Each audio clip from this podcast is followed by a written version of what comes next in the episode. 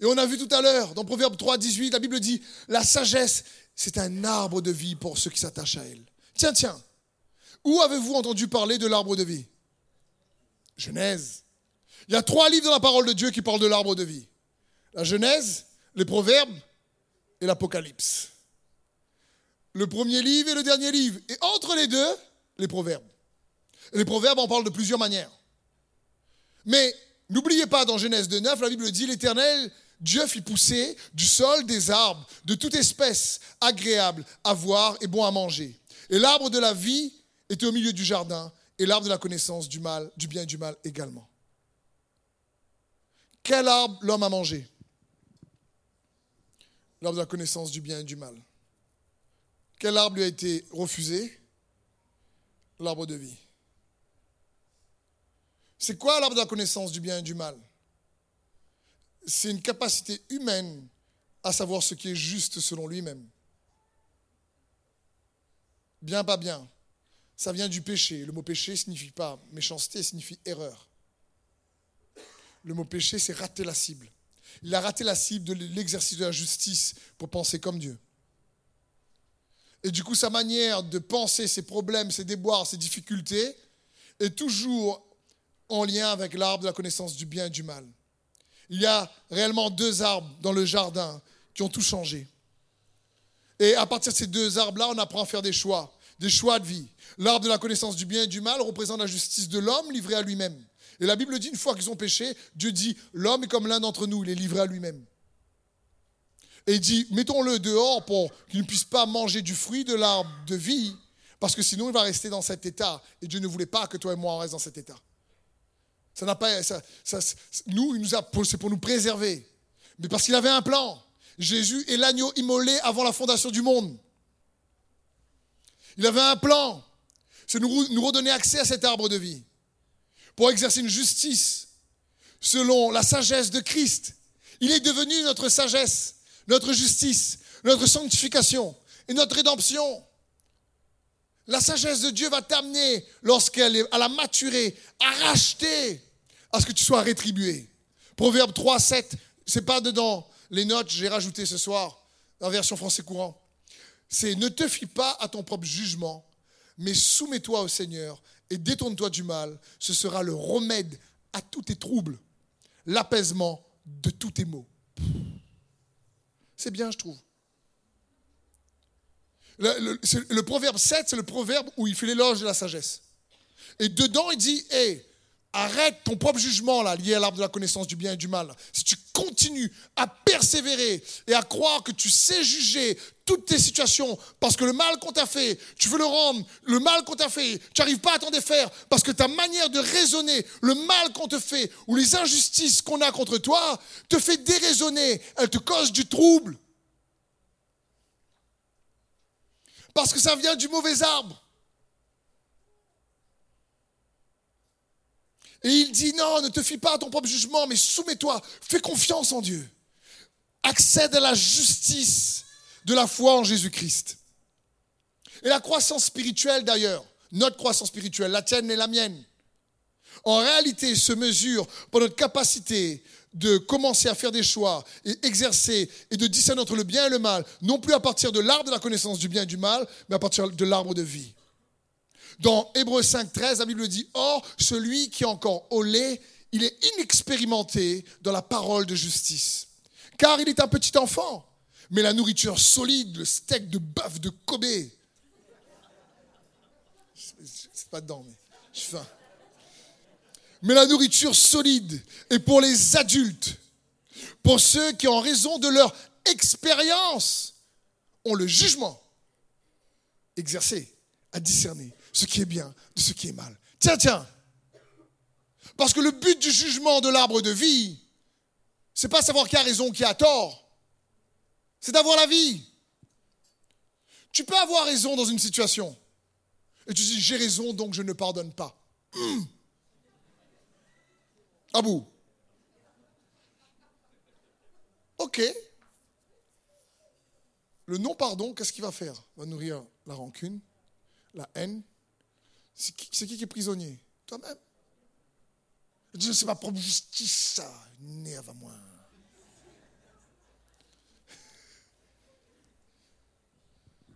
Ça produit rien de bon. Alors le but, c'est de dire non, non, Jésus-Christ est devenu pour nous sagesse. Pardonne. C'est toi qui seras libéré en premier. C'est toi qui vas accéder. Et je me suis rendu compte que notre problème dans la vie à tous, souvent dans les difficultés, lorsqu'on ne cherche pas la sagesse, c'est qu'on est piégé dans notre propre justice. Notre propre justice nous piège.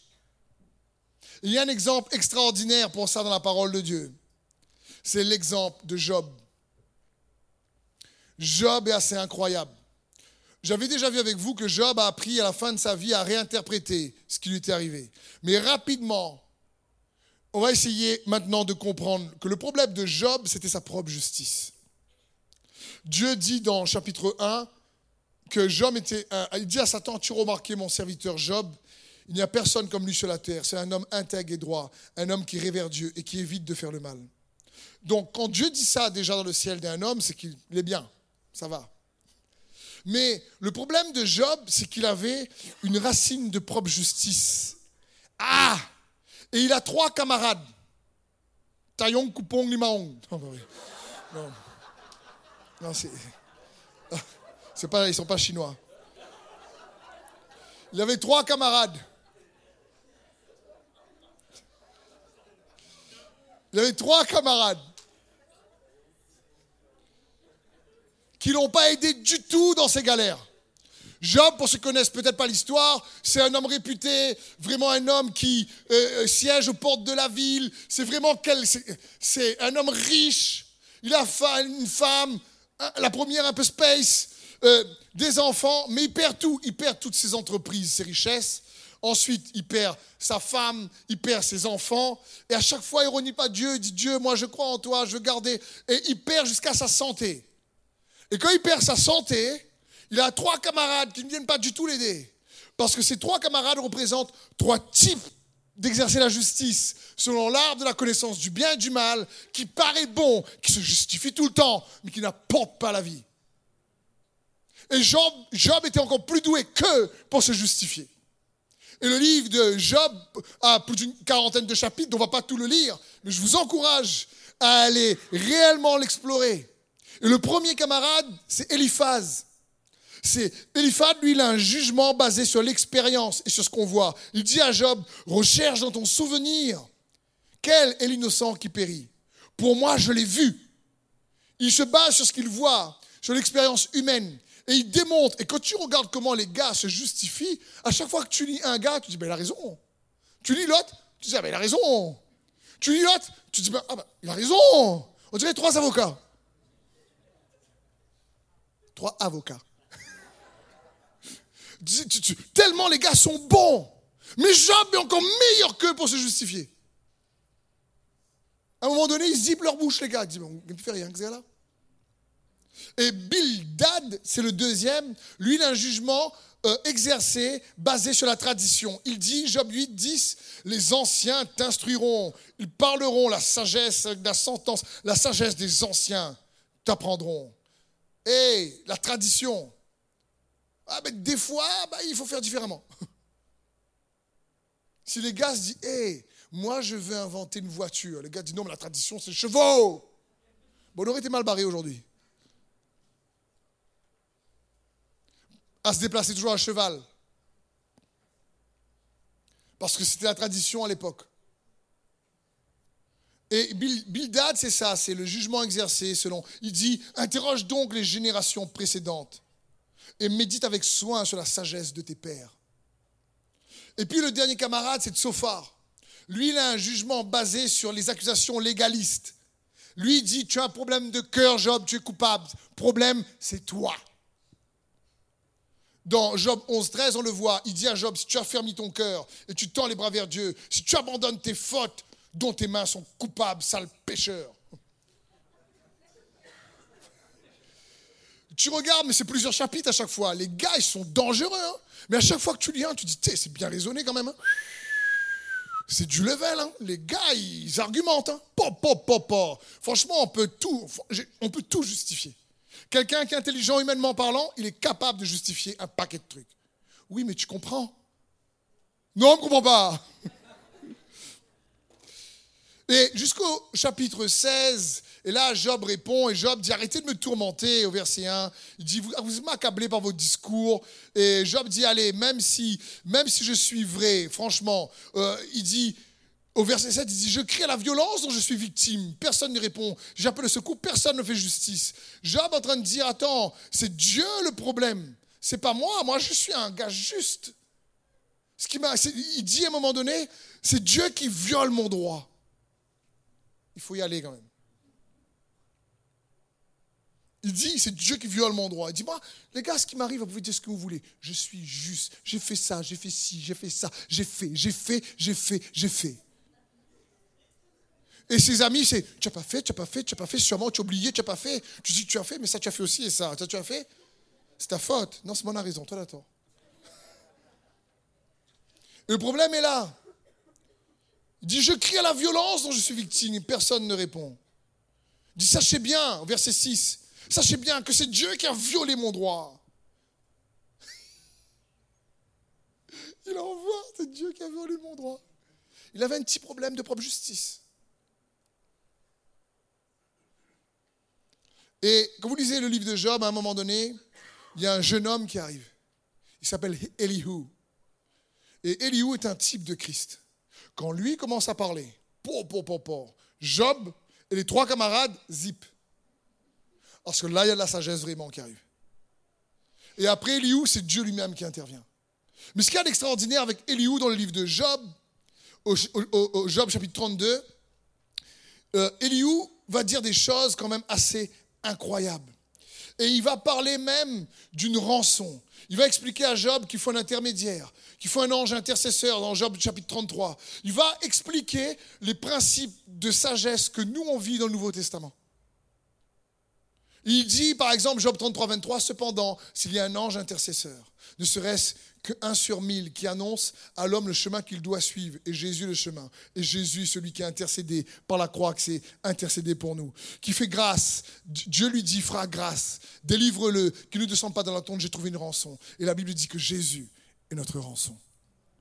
Donc Elihu commence à expliquer et il dit à un moment donné, il dit j'étais là, je vous ai écouté et j'espérais entendre la sagesse. Et au verset 7, il dit je me disais, ceux qui ont un âge avancé seront parlés, l'expérience de l'âge feront connaître la sagesse. Mais en réalité, en l'homme, c'est l'esprit, l'inspiration du Tout-Puissant qui donne de l'intelligence.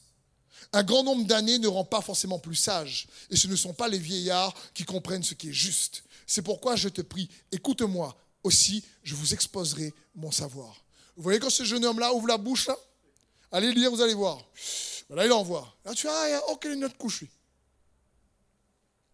Et il explique à Job, Job, là, tous, il dit, Job et ses trois camarades, vous, vous faites erreur. Et c'est Dieu ensuite qui intervient lui-même. Et euh, réellement, Dieu, au verset, au Job 38, dit, qui est celui qui obscurcit mes plans par des discours dépourvus de savoir? Mets donc une ceinture autour de ta taille, comme un vaillant homme. Je t'interrogerai et tu me renseigneras. Où étais-tu quand j'ai fondé la terre? Déclare-le, puisque tu es si intelligent. Qui a fixé ces dimensions?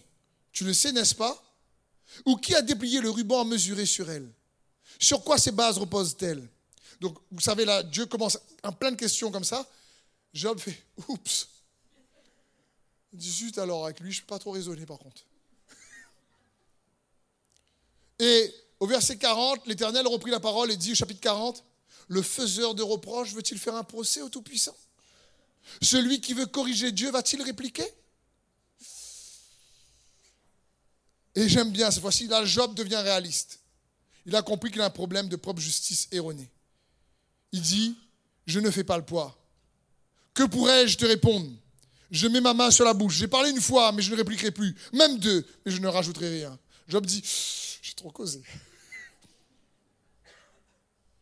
Et ensuite, dernier chapitre de Job, il va dire quelque chose qui nous intéresse pour nous ce soir. Job 42, verset 5. Jusqu'à présent, j'avais seulement entendu parler de toi. Mais maintenant, mes yeux t'ont vu. Le problème de Job, c'est qu'il n'avait pas compris que la justice que Dieu donne, c'est par grâce. Pas par ses efforts. Et c'est une grâce qui nous enseigne la sagesse et qui nous pousse à, avoir une justice selon sa pensée qui va toujours nous faire agir de manière à part, sainte, qui va faire triompher toujours l'amour sur la haine, qui va toujours faire triompher le bien sur le mal. C'est dans ce sens. Et Job n'avait pas compris. Job maintenant, après sa souffrance, il s'est rendu compte que ce n'était pas tous ses efforts. Ce n'était pas toutes ses qualités humaines, même s'il en avait beaucoup, et gloire à Dieu pour ça. C'était la bonté de Dieu. Job ne connaissait pas la bonté de Dieu. Le roi David, lui, oui. Lui, il savait. Et là, Job l'a capté. Parce que son problème, c'est qu'il raisonnait selon hein, ce qui est bien et pas bien. Mais pas selon l'arbre de vie. Pas selon la grandeur et l'amour de Dieu. Et j'aimerais t'encourager à comprendre ça. Peut-être en ce moment, tu es dans une situation et qu'il y a un tourbillon. C'est confus. Tu ne sais pas quelle décision prendre. Tu tournes, comme on dit, tu vires. Tu as beau raisonner. un coup, c'est comme tu raisonnes comme Bildad. Un coup, tu raisonnes comme Sophar. Tu raisonnes, tu raisonnes. Et pourtant, ça ne t'apporte pas la liberté intérieure. Ça ne guérit pas ton cœur. Mais pourtant, le raisonnement, humainement parlant, est intelligent. Mais nous, nous prêchons une sagesse qui n'est pas de ce siècle. Une sagesse pour les parfaits, ceux qui sont le produit de celui qui tout accomplit. Que Dieu a préparé d'avance pour notre gloire, pour que nous puissions avoir une réputation qui partage le mérite de ce qu'il a fait pour nous. Parce que ce qu'il a fait pour nous nous permet de dire de lui, il est notre sagesse notre justice, notre sanctification et notre rédemption. Quand on pense autrement comme il pense, alors le voile s'enlève sur la justice qui peut-être on pensait être bonne, mais qui ne nous apportait pas la paix. Il y a une justice pour toi, quelle que soit la situation dans laquelle tu es. Heureux ceux qui trouvent la sagesse. L'apôtre Jacques dit, hé, quand vous traversez des épreuves, soyez dans la joie. Mais il faut prier pour la sagesse. Pour pouvoir dire comme Paul, attristé, nous sommes toujours joyeux. Nous sommes abandonnés, mais non perdus. Ce que Paul dit, cette dualité de faire face à la pression et à l'adversité extérieure, tout en étant en paix. Car le royaume de Dieu, la réalité de Jésus-Christ, ne consiste pas dans le manger et le boire, mais la justice, la paix et la joie par le Saint-Esprit. Si tu penses de manière juste et tu demeures dans sa paix, toutes les peines, les blessures du passé, tous les abus, tout le rejet, toutes les accusations, toute la condamnation, tout ce que les autres ont pu te faire ou ce que tu as pu traverser, ou ce que toi-même tu as peut-être fait, quand on réalise, mais nous, nous avons la pensée de Christ. C'est impossible que quelqu'un pense comme Christ et est toujours dans une vie d'amertume, de désespoir. Et frères et sœurs, c'est bon de venir à l'église comme vous le faites, bon de venir à l'école biblique comme ceux qui sont là demain. Mais ce qui est meilleur, c'est que tu réalises en venant à l'église ou à l'école biblique que le Dieu que nous servons est super puissant, et hyper puissant. Il est réel et il est vrai. Et il dit, si vous demeurez dans ma parole, vous serez mes disciples. Vous connaîtrez la vérité. Et la vérité vous rendra libre. Libre à l'intérieur. Libre dans ton cœur. Libre des peines passées. Parce que ta manière de penser va... Et il y a une sagesse qui se trouve en Jésus-Christ, remplie d'amour, que le monde ne peut comprendre. Quand tu pardonnes, le monde ne peut pas comprendre. Quand tu bénis tes ennemis, le monde ne peut pas comprendre. Quand tu triomphes du mal qu'on te fait par le bien, le monde ne peut pas comprendre. Mais cette sagesse est accessible par la croix en Jésus-Christ. Parce que cette justice qui nous voilait, ce voile a été déchiré lorsque Jésus est mort sur la croix. La Bible dit que lorsque Jésus est mort, le, le, rideau du voile s'est déchiré par le haut. Il nous a donné accès au Saint des Saints, au lieu très saint. Cette fois-ci, on a un accès que même Salomon n'avait pas eu, mais qu'il avait reçu par la foi avec une demande de foi incroyable. Parce qu'il avait vu son papa agir avec foi. Et il s'est dit, mais moi, dans cette foi-là, ce que je vais demander, c'est la sagesse pour exercer des choix justes, pour discerner entre ce qui est bien et ce qui est mal, et apporter la vie. La Bible dit, mais leur intelligence s'est obscurcie jusqu'à aujourd'hui. En effet, le voile, le même voile reste lorsqu'ils font la lecture de l'Ancien Testament. Ce voile n'est enlevé que quand Christ, que lorsqu'ils regardent à Jésus-Christ. Jusqu'à aujourd'hui, les écrits de Moïse sont lus et un voile recouvre leur cœur. Mais lorsque quelqu'un se convertit au Seigneur Jésus, le voile est enlevé. Or, le Seigneur dont parle le texte, c'est l'Esprit. Et là où est l'Esprit du Seigneur, là est la liberté. Nous tous, sans voile sur le visage, contemplons comme dans un miroir la gloire du Seigneur. Nous sommes transformés en la même image de gloire en gloire, comme par le Seigneur, l'Esprit.